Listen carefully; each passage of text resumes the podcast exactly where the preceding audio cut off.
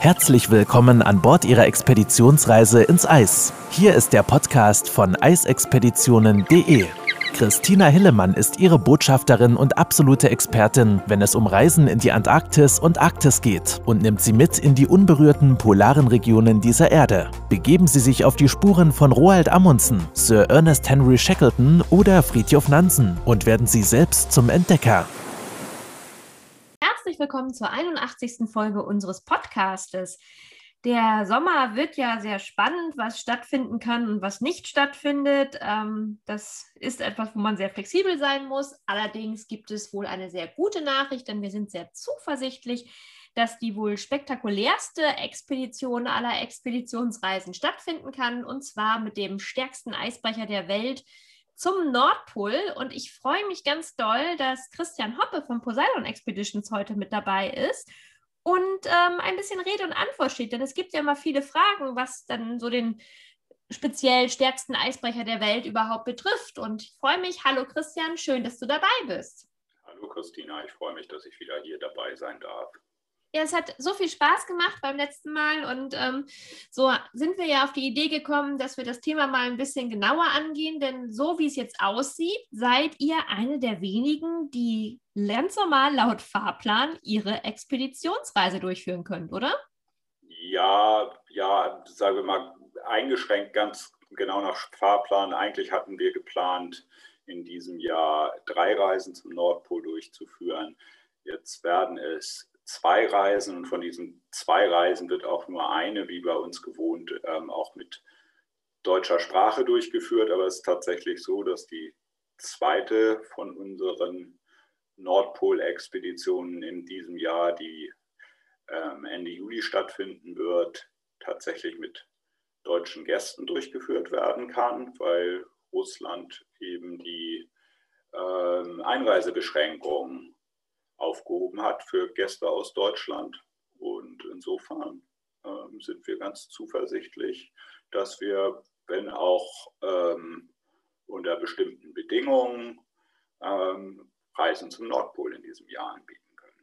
Ja, und meine Kunden freuen sich, wie du weißt, wahnsinnig darüber und sind froh, dass es losgeht und haben zum Teil auch noch kurzfristig gebucht. Und ja, wir beide sitzen ja in Hamburg und ähm, da liegt es natürlich nahe, dass ich dich als erstes frage, ja, was verbindet eigentlich Hamburg mit Eisbrechern wie der 50 Years of Victory? Ja, das ist in der Tat eigentlich eine ganz spannende Geschichte, über die ich vor kurzem eigentlich auch zufällig selber erst gestolpert bin. Ähm, weil was viele wahrscheinlich nicht wissen und was mir bis zu dem Zeitpunkt, und ich bin ja nun eigentlich eingefleischter Geschichtsnerd, auch nicht bekannt gewesen ist, ist, dass diese Eisbrecherform, die die 50 Years of Victory hat, das ist ja letzten Endes bei allen Eisbrechern, die heutzutage auf den Weltmeeren unterwegs sind, äh, so, dass die so einen löffelförmigen Bug haben. Diese spezielle Form ist tatsächlich eine Hamburger Erfindung. Ähm, der, also der erste Eisbrecher, der diesen charakteristischen löffelförmigen Bug hat, ähm, wurde von einem Hamburger Ingenieur entwickelt und auch in Hamburg äh, für Hamburg gebaut. Und es liegt in, natürlich in der Natur unserer Stadt, die ja an der Elbe liegt. Ähm, die hat halt die Tendenz, dass es, im, wenn es im Winter mal sehr kalt wird, dass sie vereist. Und das war in, den, in der Vergangenheit, also bis eben weit ins 19. Jahrhundert, bis man halt angefangen hat, Eisbrecher zu bauen. Insofern natürlich ein Problem, weil das bedeutete, dass in den Wintermonaten kein äh, Schiffsverkehr auf der Elbe stattfinden konnte. Und das heißt, die Räder haben halt entsprechend ihre ihre Touren so geplant, dass die nach Möglichkeit vor dem Winter abgeschlossen gewesen sind. Und dann hat im Winter hier halt in der Stadt nichts stattgefunden. Und mit dem Aufkommen von Dampfschiffen, die halt auch ein bisschen wetterunabhängiger fahren konnten, war immer mehr das Bedürfnis dafür, dafür zu sorgen, dass die Elbe halt nach Möglichkeit sehr lange schiffbar ähm, war. Und man hat dann versucht, immer die Fahrzeiten weiter in die, ins Jahr, äh, spät ins Jahr noch ähm, rauszuziehen. Aber es gab halt immer mal wieder ähm, lange Eiswinter, in denen dann der Schiffsverkehr ähm, still lag. Und ähm, die Elbe halt über Wochen von Eis blockiert und nicht schiffbar und, von, und eben nicht schiffbar war. Und klassischer Eiswinter war 1800, das Jahr 1855, wo die Elbe über zwei Monate nicht schiffbar war. Und die Räder haben sich dann immer an den Hamburger Senat gewandt und haben halt kundgetan, dass sie sich wünschen würden, dass dort was getan wird. Und der Hamburger Senat hat, eine, hat dann das getan, was er äh, gerne mal tut, wenn, wenn Dinge dringend äh, in der Stadt pressieren. Und das ist äh, in der Geschichte äh, noch häufiger, früher auch häufiger vorgekommen. Er hat halt sich rausgehalten und auf bürgerschaftliches Engagement abgewartet. Und mhm. das kam dann gefühlt nach dem nächsten schweren Eiswinter, der äh, im Jahr 1870, also in der Jahreswende 1870, 71 gewesen ist, also ziemlich genau vor 150 Jahren. Da gründete sich nämlich im Februar 1871 das ähm, Komitee für die Beseitigung künftiger Eissperren auf der Elbe. Schön, wirklich schöner Name. Ähm, und dieses Komitee hat äh, halt Geld gesammelt für den Erwerb eines Eisbrechers und ähm, schrieb als sich der Ankauf eines äh, eisbrechenden Schleppdampfers, den sie aus Kronstadt eigentlich kaufen wollten, äh, zerschlagen hat. Äh, zum anderen halt auch einen Wettbewerb für die beste Konstruktion eines Eisbrechers aus. Bei diesem Wettbewerb hat sich der Vorschlag des Hamburger Schiffskonstrukteurs Karl Ferdinand Steinhaus durchgesetzt der halt schon länger mit verschiedenen Methoden Eis zu brechen experimentiert hatte. Und äh, dieser Entwurf von Steinhaus ist eben genau dieser löffelförmig geschwungene flache Bug, mit dem sich ein Schiff aufs Eis schieben kann und das Eis dann schließlich durch das eigene Gewicht bricht.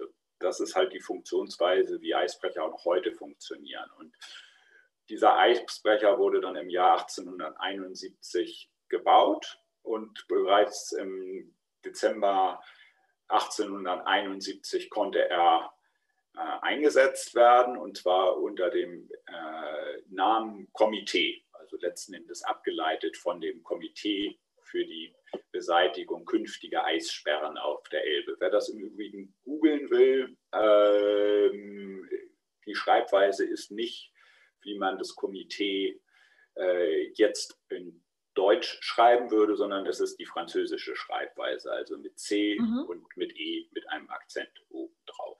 Aber das nur so am Rande. Ähm, und der Eisbrecher war dann insgesamt äh, 84 Jahre bis 1956 unter, zunächst unter dem Namen Komitee, dann später, als die Stadt Hamburg gesagt hat, das ist ja toll, liebe äh, äh Bürger der Stadt Hamburg, dass ihr einen Eisbrecher habt bauen lassen, können wir den kaufen? Ähm, war dann unter dem Namen Eisbrecher Nummer 1 und später unter dem Namen Eisfuchs äh, 84 Jahre im Einsatz, bevor er dann, auch das ist irgendwie typisch für äh, Hamburg äh, in damaliger Zeit, im Sommer 1956 abgewrackt worden ist. Also das war halt noch die Zeit, bevor wir in Övelgönne einen Museumshafen haben, gehabt haben. Ja. Spannend. Warum bauen denn gerade die Russen so viel Eisbrecher? Ich könnte mir das jetzt einfach machen äh, und sagen, weil sie es können, weil sie halt sehr, sehr, sehr, sehr, viel, sehr viel Erfahrung drin haben. Nein, sie haben natürlich, sie haben natürlich ähm, auch einen großen, großen Bedarf an Eisbrechern, weil Russland natürlich eine sehr, sehr ähm, lange Küste hat, die eben äh, Bedarf für Eisbrecher hat. Also sie haben ja zum einen ähm, den östlichen Ostseeraum, mhm. wo, wo, wo, es halt viel Eis gibt und eben halt die komplette, äh, die komplette Nordküste äh, oder die russische Nordküste am Nordpol Nordpolarmeer.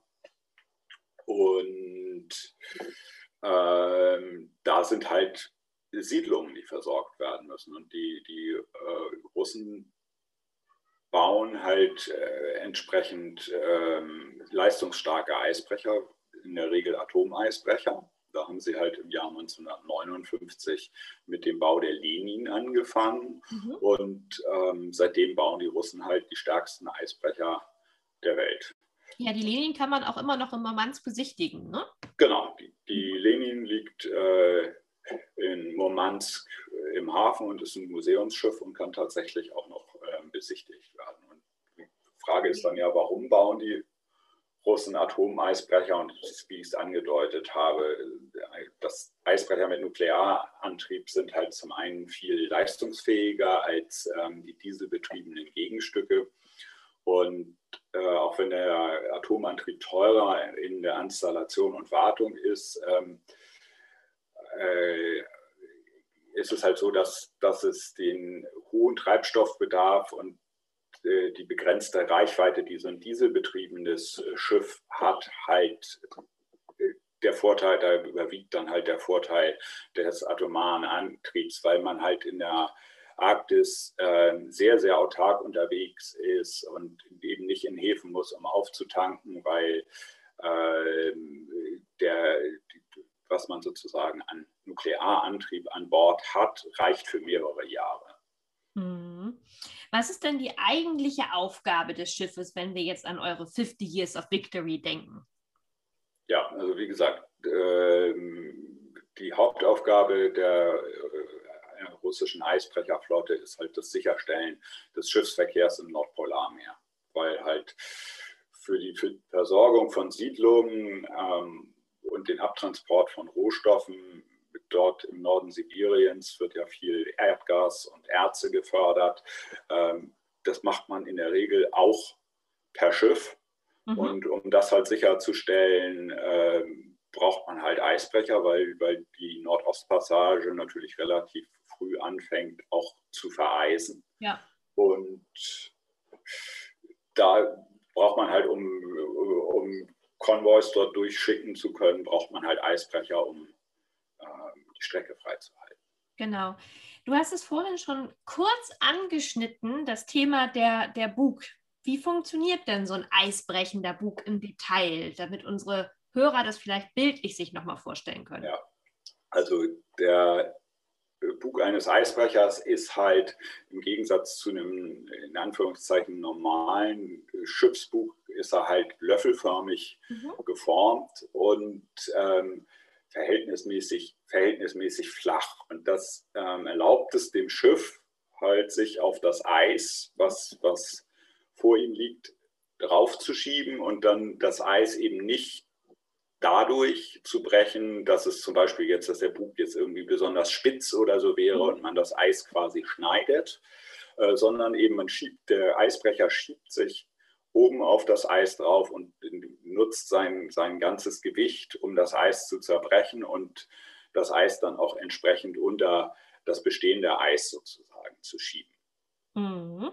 Wie ist denn der Atomeisbrecher an sich aufgebaut? Ähm, für diejenigen, die euer Schiff jetzt gerade nicht vor Augen haben, können sich das gerne A, entweder bei mir oder auch bei euch, bei Poseidon Expeditions auf der Seite anschauen.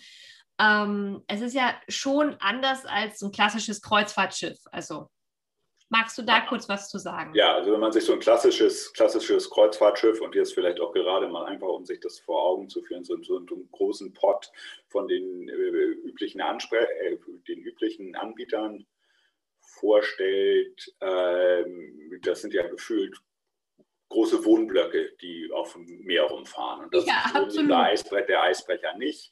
Ähm, der hat halt einen relativ kastenförmigen Aufbau, der vielleicht eher an ein Containerschiff erinnert als, ähm, als, an, äh, als an ein Kreuzfahrtschiff und halt in diesem, ähm, in diesem in diesem Aufbau sind halt die, die meisten Einrichtungen untergebracht. Das ist halt ein echtes Arbeitsschiff und es ist eben nicht als, als Kreuzfahrtschiff ähm, gedacht. Nein, beziehungsweise es ist nicht sozusagen der, der primäre Zweck, ist eben nicht Passagiere zu transportieren. Genau, viele diejenigen unter Ihnen, die es vielleicht schon mal gesehen haben, ähm, erinnern sich vielleicht, also man, man sieht ja diesen roten, ja, Aufbau sozusagen, diesen roten Kasten, ähm, damit die Leute vielleicht noch mal wissen, was mit Aufbau gemeint ist. Ähm, ja, was, was befindet sich da, beziehungsweise wie ist das aufgebaut und, und was gibt es an Einrichtungen? Genau, also die, in, innerhalb dieses, dieses, wir bleiben bei, bei der Formulierung Kasten, das ist, glaube ich, schön, schön prägnant. Also innerhalb dieses Kastens findest du dann tatsächlich die ähm, wesentlichen Einrichtungen, ähm, äh, des Schiffes und eben auch die Kabinen, in denen dann hinterher die Gäste untergebracht sind, die befinden sich in diesem vorderen Teil des Schiffs. Der, dieser Kasten ist halt auch sozusagen im, im vorderen Teil des Schiffes und wird nach hinten äh, erstmal ein bisschen flacher und dann ganz am Ende ist halt auch das Helikopterdeck des, mhm. des Eisbrechers. Und in diesem kastenförmigen Aufbau ist halt die Brücke untergebracht. Da ist aber auch unter anderem, wenn wir fahren, ist unsere Victory Bar und der Captain Salon ist dort untergebracht. Das heißt, dass auch Aufenthaltsbereiche, in denen man als Gast dann äh, Zeit verbringen kann und sozusagen in Fahrtrichtung auch ähm, aus dem Fenster schauen kann. Ähm, man findet in diesem Aufbau unter anderem auch unseren Shop und die Bibliothek. Jetzt gehen wir ja schon so ein bisschen in Richtung Inneneinrichtung. Ne? Und ähm, das ist vielleicht auch nochmal ganz, ähm, ganz spannend. Das heißt, also ihr nutzt es ja, dass ihr im Prinzip auf euren klassischen drei Abfahrten im Jahr ähm, 124 Gäste, glaube ich, mitnehmen könnt. Und dementsprechend diese Gäste dürfen dann in die Offizierskabinen, die eigentlich für, von den Offizieren genutzt werden, richtig? Genau, genau. Es ist tatsächlich so, dass die ähm, Offiziere in, den, in der Zeit, in der wir den, den Eisbrecher chartern für unsere Passagierfahrten, äh, gehen die Offiziere mit runter in die Mannschaftsquartiere und lassen, stellen ihre Kabinen zur Verfügung, um dort unsere Gäste zu beherbergen. Und ja, naja, da, die 50 Years Big for Victory ist halt ein Arbeitsschiff und ähm, dafür, dafür ist es dann aber auch in den Passagierkabinen für Arbeitsschiff ist es entsprechend komfortabel ausgestattet. Ähm, hat halt, äh, ich sag's mal so, ähm, die, die Kabinen selbst haben natürlich so einen gewissen, ich würde das mal freundlich sagen, postsowjetischen Charme. Also es ist jetzt nicht, ist jetzt nicht wenn man jetzt irgendwie man sollte jetzt nicht erwarten, dass man äh, das neueste Innendesign in diesen, in diesen Kabinen hat, aber sie sind schön groß. Mhm. Ähm, man hat einen Fernseher dort, kann, äh, man hat ein gut ausgestattetes Bad mit, äh, mit Badewanne zum Teil und äh, ja, also wie gesagt, die, die größte Suite ist 33 Quadratmeter groß. Also insofern. Das ist schon an, also anständig, wenn ich überlege, ähm, jetzt ohne einen direkten Namen zu nennen, aber da, wo ich herkomme, sind es ja auch im Prinzip ähm, Schiffe in, im Dienst gewesen sozusagen. Und wenn ich mir da die Kabinen angucke, die ja auch immer eher spartanisch sind, ähm, zumindest bei den nicht renovierten Schiffen, ist es ja klassisch. Also dieses äh, bei, bei älteren Schiffen, man hat keine, bei, keine, keine, keine Balkone hat man nicht, ne? Ähm, aber braucht man ja auch nicht. Man ist ja die wenigste Zeit auf so einer Reise auf der Kabine, das wäre ja Verschwendung, sondern man ist ja in der Regel entweder ähm, ja, beim Expeditionsteam, lauscht einen Vortrag oder schaut nach draußen draußen und ähm, ist vielleicht auch draußen oben an Deck und, und will einfach dieses faszinierende, ja, diese faszinierende Fahrt an sich mit, äh, mitbekommen und da sitzt man nicht auf der Kabine. Aber es gibt ja trotzdem auch so ein bisschen Einrichtungen, die ähm, tatsächlich auch genutzt werden können, oder? Ja, äh, genau. Und auch da, da gibt es halt, es gibt halt Dinge, die einfach standardmäßig zum Schiff dazugehören, weil man sich ja immer vor, vor Augen führen muss, dieses Schiff ist, ist ist zehn Monate im Jahr ungefähr in, in, in im Einsatz und ähm, äh, hat halt entsprechend auch Menschen an Bord, die im Schichtdienst arbeiten und die halt auch äh, entsprechend die Möglichkeit haben wollen, äh, Freizeit zu verbringen, wenn sie denn eben gerade nicht, nicht ihre, ihre, ihre Schicht arbeiten. Und deshalb verfügt das Schiff grundsätzlich äh, zum Beispiel über eine Sporthalle. Mhm. Ähm, es gibt an Bord äh, mehrere Saunen. Es gibt ein Meerwasserschwimmbecken. Ähm, wir haben eine Bibliothek dort eingerichtet. Ähm, wie gesagt, eine Bar mit Restaurant gibt es auch einen geräumigen Gemeinschaftsraum, in dem äh, Unterhaltungsprogramme veranstaltet werden. Also eben auch schon das grundsätzlich auch, äh, wenn das Schiff als Arbeitsschiff unterwegs ist. Ja, jetzt äh, Thema Restaurant, eins unserer Lieblingsthemen. Äh, Themen. Wenn wir jetzt mal darüber nachdenken, und das ist eine Frage, die ich natürlich auch oft gestellt bekomme, ich weiß sie aber die Hörer bestimmt nicht, ist das Essen dann, ich frage jetzt mal ganz provokant, weil ich genau weiß, was gleich kommt, ist das Essen jetzt so ein Kantinenessen, wie man sich das auf einem Arbeitsschiff vielleicht vorstellt, oder wie ist das Essen? Ja, also das könnte man jetzt annehmen, nachdem ich jetzt gerade eben so ein bisschen die, die Handbremse gezogen habe und versucht habe, die, die Erwartungen an die Kabinen, dass die nicht zu hoch gehängt werden. Genau. Nein, das ist tatsächlich, das ist in dem Fall etwas, um das wir uns kümmern. Mhm. Äh, also um das sich Poseidon Expeditions kümmert. Ähm, und wir machen es tatsächlich so, dass wir äh, einen Küchenchef, dass wir einen Küchenchef und ein gesamtes äh, Restaurantteam tatsächlich einfliegen für die Reise inklusive Vorräten und ähm, letzten Endes äh, ist es, ist es vier bis fünf Sterne Küche, was wir dort servieren werden. Ja. in, den vergangenen, in den vergangenen Jahren ist es immer so gewesen, dass es ein, ein, österreichischer Küchenchef gewesen ist. Dafür will ich jetzt in diesem Jahr nicht die Hand ins Feuer legen. Mhm. Ähm, weiß ich jetzt ehrlich gesagt tatsächlich nicht, wie wir das in diesem Jahr äh, machen, aber es wird auf jeden Fall äh, auch in diesem Jahr Sterneküche an Bord geben. Perfekt. Ja, jetzt haben wir über das Essen gesprochen, wir haben über die Einrichtung gesprochen, wir haben schon darüber gesprochen, wie der Bug funktioniert und das Eis bricht, beziehungsweise eigentlich ja von sich schiebt sozusagen. Spannende Frage und das ist etwas, was, was ganz viele immer noch mal interessiert. Wie funktioniert denn jetzt dieser Antrieb? Ja, wie gut, dass du jetzt einen äh, studierten Nuklearwissenschaftler äh, im Podcast hast. der ich natürlich nicht bin. Nein, ich musste mich tatsächlich auch erstmal ein bisschen, bisschen schlau machen, um ein bisschen mehr zu sagen als, ja, es ist ein ähm, Atomreaktor, mit dem das Schiff angetrieben wird. Ähm, ich versuche es mal ein bisschen detaillierter zu, äh, ähm, zu beschreiben und zu mhm und zu, zu erklären. Also grundsätzlich ähm, gibt es auf dem Schiff nicht einen Atomreaktor, sondern äh, zwei Reaktoren. Mhm. Und zwar sind das äh, sogenannte Druckwasserreaktoren. Mhm. Und von denen wird jeweils immer nur einer betrieben. Also der andere ist gefühlt ähm, Ersatz, falls der andere Reaktor ausfällt. Ähm, Druckwasserreaktoren sind grundsätzlich ähm, die, die ähm, weltweit äh, in Sachen Atomenergie am weitesten verbreitete Reaktorform. Das musste ich mir auch erstmal anlesen, aber das, das ist so. Ähm,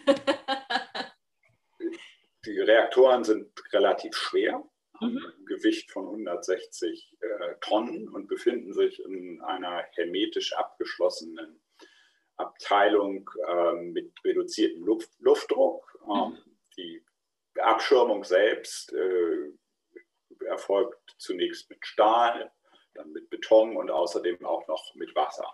Insgesamt werden 200 Gramm Uran pro Tag verbraucht und ich hatte das vorhin schon mal angedeutet, dass die Schiffe ja sehr lange ähm, autark operieren können. Mhm. Ähm, wenn sozusagen genug Treibstoff an Bord ist, können die Schiffe vier Jahre ohne Unterbrechung betrieben also das mhm. heißt, selbst wenn es äh, selbst wenn es irgendwie nötig wäre, ähm, äh, dass das Schiff vielleicht tatsächlich irgendwo mal nicht durchkommt. Also du ähm, meinst, dann, wenn die Gäste aus Versehen statt der klassischen ähm, 13 Tage dementsprechend vier Jahre an Bord bleiben müssen? Genau, also wenn, wenn, wenn irgendwas wäre, ähm, könnte das Schiff auch weitere vier Jahre operieren. Also das ist natürlich für unsere Reisen überhaupt nicht, überhaupt nicht äh, relevant, aber äh, das nur am Rande. Ähm, ja, dann ist auch die spannende Frage, was passiert in Case of a Case, also wenn tatsächlich äh, irgendwas, äh, irgendwas mit dem Reaktor ist, dann kann dieser innerhalb äh, von 0,6 äh, Sekunden abgeschaltet werden und die mhm. Äh, atomare Kettenreaktion beendet werden. Ähm, dazu, wir kriegen häufig auch immer die Frage, was ist denn jetzt ähm, mit der Radioaktivität an Bord? Mhm. Also auf den auf Atomeisbrechern sind immer Sensoren installiert, die alles messen. Und es gibt so die klassische Aussage vom äh, Chefingenieur, der auch immer auf den Reisen einen Vortrag hält, äh, der die, die Strahlung an Bord, also in den Bereichen, wo sich Menschen aufhalten, vergleicht mit der radioaktiven Strahlung, die natürlich vorkommt, zum Beispiel an Orten wie dem Times Square. Also ja. das äh, ist, ist, sozusagen kein, kein Unterschied, eben weil der Reaktor halt abgeschirmt ist. Also mhm. da muss man sich tatsächlich als, als Gast überhaupt keine Sorgen machen. Und grundsätzlich das Prinzip von Atomreaktoren ist halt so, dass dort Dampf erzeugt wird und der wird äh, zwei Turbinen zugeführt und die treiben dann äh, letzten Endes äh, äh drei Generatoren an und diese Generatoren wiederum treiben lange Propellerwellen an, die dann die gesamte Energie letzten Endes auf die ähm, Propeller bzw. Schiffsschrauben übertragen. Und ähm, die Drehzahl ähm, liegt bei 120 bzw. 180 Umdrehungen pro Minute und damit kann man eine Geschwindigkeit von 21,4 Knoten erreichen. Was viel was was ordentlich ist. Das sind 40 Stundenkilometer Spitzengeschwindigkeit. Das, das ja. ist schon ziemlich ist sportlich. Also letzten Endes äh, die, die PS-Zahl äh, sind 75.000 PS. Und da kommt man halt durch äh, bis zu fünf Meter dickes Eis durch, wenn es denn sein muss. Und in der Regel auf dem Weg zum Nordpol sind es ungefähr zwei bis drei Meter zwei bis drei ungefähr, so die durchschnittliche ja. Eisdecke, ja. Absolut. Ähm, ja, das ist, spannend. Das ist, ähm, du sagtest vorhin eingehend schon einmal, dass es ja einen Chefingenieur gibt und das wäre auch die Frage von mir jetzt, überwacht das ein spezieller Ingenieur? Ja, ja, ja, das ist halt letzten Endes ist es, ist es ein Nuklearingenieur, der mhm. halt äh, der halt sich mit dem Antriebssystem auskennt. Und es ist sicher ist es auch nicht nur, ist es auch nicht nur einer, der hat natürlich ein komplettes Team, der das halt bis, äh, überwacht. Und wie gesagt, ähm, wir machen noch eine Führung durch den Maschinenraum, da kann man ihn wow. dann auch kennenlernen und äh, hält auch einen Vortrag, ähm, bei dem er etwas über die Technik erzählt, sodass man tatsächlich an Bord auch noch mehr über äh, vor allen Dingen auch fundierter, als ich das jetzt hier gerade mit meinem angelesenen Wissen ähm, gemacht habe, äh, darüber erzählt, wie der Eisbrecher letztlich funktioniert. Naja, sonst sagt man ja auch immer die, die Expedition, dass man sagt, ähm, dass, dass, dass die Region das Ziel ist und das, was ich dort erlebe und weniger das Schiff. Ähm, in diesem Fall muss man ganz ehrlich sagen, gilt ja wirklich beides. Also zum einen der Weg, ist ja definitiv das Highlight, der Weg einmal 90 Grad Nord zu erreichen. Auf der anderen Seite, in dem Fall, ist natürlich auch das Schiff ein Highlight. Also für ja. alle Schiffsfans, für, für Technikfreaks ist das natürlich das Nonplusultra. Also Kreuzfahrtschiffe, ganz salopp gesagt, kennst du einen, kennst du alle, so ungefähr. Ne? Von, der, von der Technik her sind fast alle mit Dieselmotoren, die neueren ab und an jetzt mit LNG und zum Teil Hybridtechnologie. Aber das hier ist natürlich so ein bisschen die, ja, die absolute Königsklasse für alle, die so ein bisschen interessiert sind im Bereich Schiffsbau zum Beispiel dann auch. Ne? Das, ist, das ist es eben. Also letzten Endes hat man, wenn man mit der 50 Years of Victory zum Nordpol fährt, die Möglichkeit, zum einen zum Nordpol zu kommen und zum anderen eben auf einem Spezialschiff unterwegs zu sein, während es äh, seine eigentliche Funktion, nämlich Eisbrechen, äh, erfüllt. Und das eben nicht auch nur für eine kurze, für eine kurze Strecke, sondern eben tatsächlich um so, so ein ähm, Traumziel, äh, das ist ja letztendlich das ist ja fast das ultimative Bucketlist-Ziel, ähm, Nordpol zu erreichen. Ja. Und äh, das muss man halt, wenn wir mal die Passagierzahlen hochrechnen, die jedes Jahr zum Nordpol gebracht werden können, wenn in einer nicht Corona eingeschränkten Saison sind es halt insgesamt fünf Fahrten, die es zum Nordpol gibt, weil es wird halt nur mit der 50 Years of Victory zum Nordpol gefahren und es gehen 124 Passagiere an Bord. Das heißt, einmal do the math, einmal rechnen. Wir sind also ungefähr ähm, bei 600 Passagieren, 600 Menschen, die mit diesem Schiff pro Jahr zum Nordpol fahren können. Ja, es ist, halt, es ist unglaublich, unglaublich exklusiv. Es ist äh, das stärkste Schiff der Welt, auf das man als ähm, Normalmensch sich einschiffen kann. Ja, das heißt, man könnte ja eigentlich sagen, man, man fährt sozusagen auf einem kleinen Kernkraftwerk im Mini-Format, oder? Ja, das würde ich so sagen. Das, das, das würde ich so sagen. Es ist halt alles, ähm, es ist halt, äh, das Schiff wird durch einen Druckwasserreaktor angetrieben und ich habe ja schon gesagt, das ist der weltweit häufigste Reaktortyp. Und ähm, was mir dabei noch einfällt für äh, historisch für Atomeisbrecher ist vielleicht ganz interessant, dass ähm, die Entwicklung von Druckwasserreaktoren, also auch von den Druckwasserreaktoren, die es an Land in Kernkraftwerken gibt, äh, letzten Endes tatsächlich auf einem Schiffsantrieb beruht, den die amerikanische Marine ähm, in den 50er Jahren tatsächlich entwickelt hat. Ach, das heißt also, schon damals hat man überlegt, wie man, wie man Schiffe ähm, mit äh, Nuklearenergie antreiben.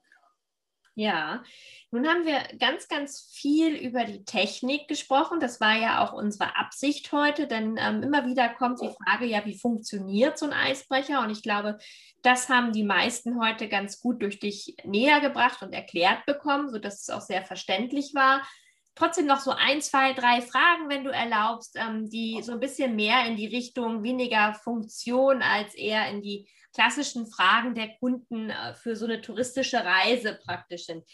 Wie viele Besatzungsmitglieder habt ihr denn an Bord? Also es sind 140 Besatzungsmitglieder, die mit an Bord sind.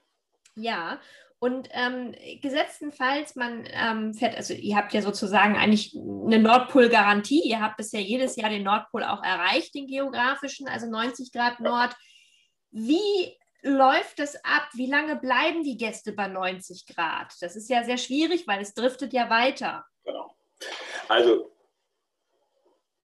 ich versuche es mal so zu beschreiben. Also man begrüßt letzten Endes den Nordpol, äh, indem man vorne am Bug des Schiffes steht, weil ähm, letzten Endes, wenn das Schiff sich auf 90 Grad Nord zubewegt, ist es, ist es halt so, dass ähm, der Expeditionsleiter in der Regel die Passagiere alle versammelt, um äh, alle am Bug versammelt und man dort gemeinsam wartet, bis man tatsächlich dieses Ziel, was jeder anstrebt, 90 Grad Nord erreicht. Und mhm. grundsätzlich ist es auch so, dass die Expeditionsleiter äh, das notfalls auch mitten in der Nacht machen. Wobei mitten in der Nacht heißt natürlich trotzdem bei, bei Tageslicht, bei Tageslicht. weil wir dort eben den Polartag haben.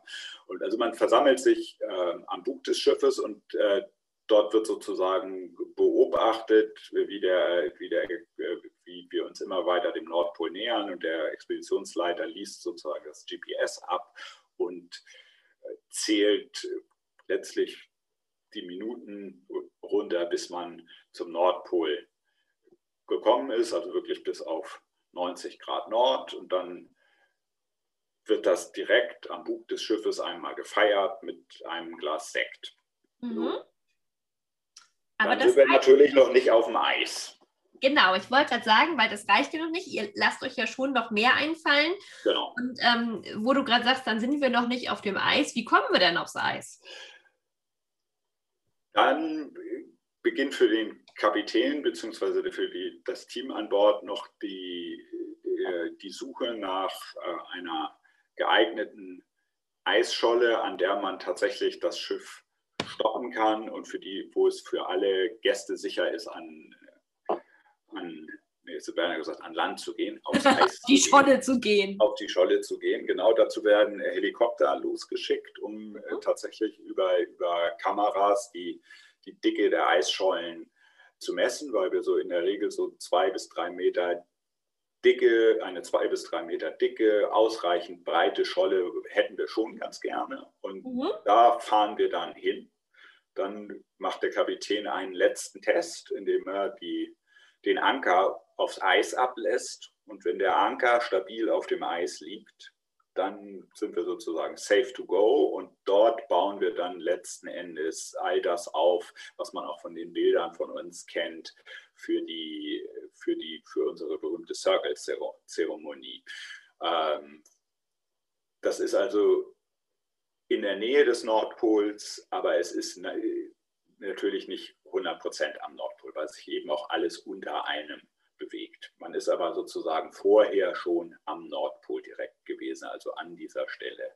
Und dann geht es mit einer Gangway runter, richtig? Genau, dann geht es mit einer Gangway an der Seite des Schiffes runter und dann geht es aufs Eis. Ähm, dann haben wir da unsere Circle-Zeremonie, wo sich die Gäste an den Händen halten, wo es eine äh, Minute der Stille, einen Moment der Stille gibt, wo sich jeder einfach auch mit seinen Gedanken alleine beschäftigen kann und einfach einmal genießen kann, in diesem Moment der nördlichste Mensch auf dem Planeten zu sein. Dann werden Tische und Bierbänke aufgebaut und wir haben in der Regel ein Barbecue auf dem Eis. Wir bauen ein, packen eine Treppe ins Eis und dort ein, und haben dort einen Pool für unseren Polar Plunge, für unser Eisbaden, was natürlich auch eine sehr beliebte Geschichte ist. Ja, hat natürlich noch viel mehr, als wenn man, ich sage jetzt mal, auf Spitzbergen im, im Magdalenenfjord oder so den Polar Plunge gemacht hat, weil es ist definitiv der nördlichste Polar Plunge der Welt. Ist definitiv. Es ist halt es ist die, die, die, die Königin unter den Polar Plunges. Ja, absolut, ja, definitiv. Also da, da, da sollte auch der zögerlichste äh, sich dreimal überlegen, es nicht zu machen, weil äh, die Gelegenheit kommt sehr wahrscheinlich nie wieder. Selten, genau, ja. richtig. Ähm, wenn wir gerade schon über die Gangway gesprochen haben, dann noch so ein paar Fragen einfach auch zur Fahrt, die immer wieder gestellt werden und die die Hörer bestimmt wissen wollen. Was ich besonders schön finde, und ich frage es jetzt einfach, damit du da nochmal antworten kannst, darf man auf die Brücke? Ja, man darf auf die Brücke. Ähm, ich muss fairerweise sagen, ich bin ein bisschen überfragt, wie die Situation jetzt in diesem Jahr wäre. Ähm, aber grundsätzlich ist es so, dass wir Open Bridge Policy haben und außer bei komplizierten nautischen Manövern kann man immer bei unseren Reisen auf die Brücke und entsprechend jetzt bei der Nordpolreise zum Beispiel auch den Reisefortschritt im GPS verfolgen. Man kann auch, ähm, wenn gerade nichts äh, Kompliziertes äh, nautisch zu tun ist, kann man natürlich auch mit den, mit den Menschen auf der Brücke auch mal sprechen und ja, also grundsätzlich ist die Brücke immer zugänglich. Und das ist schon beeindruckend. Also wenn man die ganzen Knöpfe und kleinen Joysticks sieht und denkt, oh mein Gott, mit so einem kleinen Knopf wird jetzt so ein Schiff gelenkt, das ist sehr, sehr beeindruckend. Und natürlich ist der Blick, wenn man den gleichen Blick haben darf wie der Kapitän, einfach auch nochmal ganz, ganz spektakulär, gar keine Frage. Ja. Letzte Frage und ähm, das verbinde ich so ein bisschen, weil die, die schon mal da waren, das auch so nicht wieder vergessen, ist die Geräuschkulisse. Und zwar die Frage, was höre ich während der Fahrt? Ähm, höre ich das Schiff oder höre ich vielleicht das Eis? Ähm, dass wir da noch mal einmal zum Abschluss drauf eingehen. Also der Antrieb ist für so für ein 75.000 PS Schiff ähm, erstaunlich leise. Mhm. Ähm, es ist auch, ich glaube, das Erlebnis ist, ist, ist so eine Mischung aus Geräuschkulisse, also sprich ähm, brechendes, knappendes Eis und eben so eine durch dieses sich aufs Eis schieben und das Eis brechen, äh, gibt es also eine kontinuierliche Erschütterung, mhm. die ähm, aber von was ich häufiger gehört habe von vielen Gästen auch nach kurzer Zeit als sehr angenehm empfunden wird, weil es zum einen auch soll es zum Beispiel sehr gut helfen, um vernünftig einschlafen zu können. Ja. wie als wenn man in den Schlaf, in den Schlaf gewiegt wird. Ähm, und das ist, ist eine ganz, ganz, ganz, ganz besondere Atmosphäre, die man unglaublich schwer in, in, in, in Worte fassen kann. Also es ist halt dieser, dieser Eindruck, es sind die Geräusche, es ist das Gefühl, ähm, wie sich das Schiff sozusagen bewegt, wie sich das Schiff bewegt und auch ähm, wie das Eis vom Bug gebrochen wird. Also dass es tatsächlich in äh, gefühlt in, in, in, glatten geometrischen Formen gebrochen wird, ganz langsam ähm, und dann auch langsam vom Schiff weggedrückt wird. Also es ist ähm, eine, es ist eine fast grazile ähm, Bewegung. Und das ist natürlich irgendwie, das klingt erstmal widersprüchlich, wenn man, wenn man sich überlegt, dass es ein 75.000 PS Arbeitsschiff ist. Ja, aber tatsächlich, also es ist ja eine der emotionalsten Reisen, die man machen kann in seinem Leben. Ähm, und äh, das ist das, was ja immer hängen bleibt. Und, und für alle, die vielleicht schon mal auf einer Expeditionskreuzfahrt in der Arktis oder Antarktis unterwegs sind, die können sich ansatzweise versuchen vorzustellen, wie es dann ist. Denn jeder, der schon einmal das Geräusch gehört hat, wenn man durch eine Eisscholle fährt und dieses Knacken des Eises, und so kann man sich das ja für die Nordpolexpedition natürlich noch viel, viel intensiver vorstellen und dann gepaart mit diesen Vibrationen, damit man dann merkt, einfach auch, was für Kräfte dort walten. Das ist natürlich ein ganz, ganz unvergesslicher Moment, den ja, man, glaube ich, nie wieder vergisst und der auch als einer der Highlights immer wieder beschrieben wird von den Kunden, wenn sie wiederkommen. Ja, ich denke, das hast du gut zusammengefasst. Ich glaube, was halt noch ähm, auf einem anderen Level auch noch dazu kommt, ist, ist dass, glaube ich, wir Menschen ähm, auf einer sehr unbewussten Ebene immer auch spüren, dass wir uns sehr weit von der Zivilisation entfernen. Und auch das spürt, das bezahlt auf den Eindruck natürlich auch noch mit ein. Absolut, bin ich ganz bei dir. Lieber Christian, das war total spannend ähm, und ich glaube für viele einfach auch mal schön zu hören, so ein bisschen was über den Eisbrecher an sich, gar nicht über die Reise, denn die Reise an sich haben wir ja früher schon mal in einer der ersten Podcast-Folgen, ich glaube in Podcast-Folge 7 damals, mit Agnes zusammen vorgestellt. Ich bin mir jetzt nicht ganz sicher, aber ich meine, es war sieben. Und ja, und insofern, wer das nochmal hören möchte, was es da für Erlebnisse gibt, der ist herzlich eingeladen, sich die Folge nochmal anzuhören. Und für heute würde ich sagen, vielen, vielen lieben Dank für deine Zeit und für deine ausführlichen Erläuterungen und auch die tollen Recherchen, die du bei der einen oder anderen kniffligen Frage im Vorwege doch nochmal geklärt hast. Ähm, großartig, ich danke dir und danke auch den Hörern. Und dann würde ich sagen, bleiben Sie alle gesund und wir sagen Tschüss, oder? Machen wir das. Alles klar. Tschüss. Vielen Dank, dass ich da sein durfte. Sehr gerne. Tschüss. Tschüss. Wenn Sie mehr zu den einzelnen Reisen erfahren möchten, besuchen Sie www.eisexpeditionen.de und hören Sie auch beim nächsten Mal wieder rein.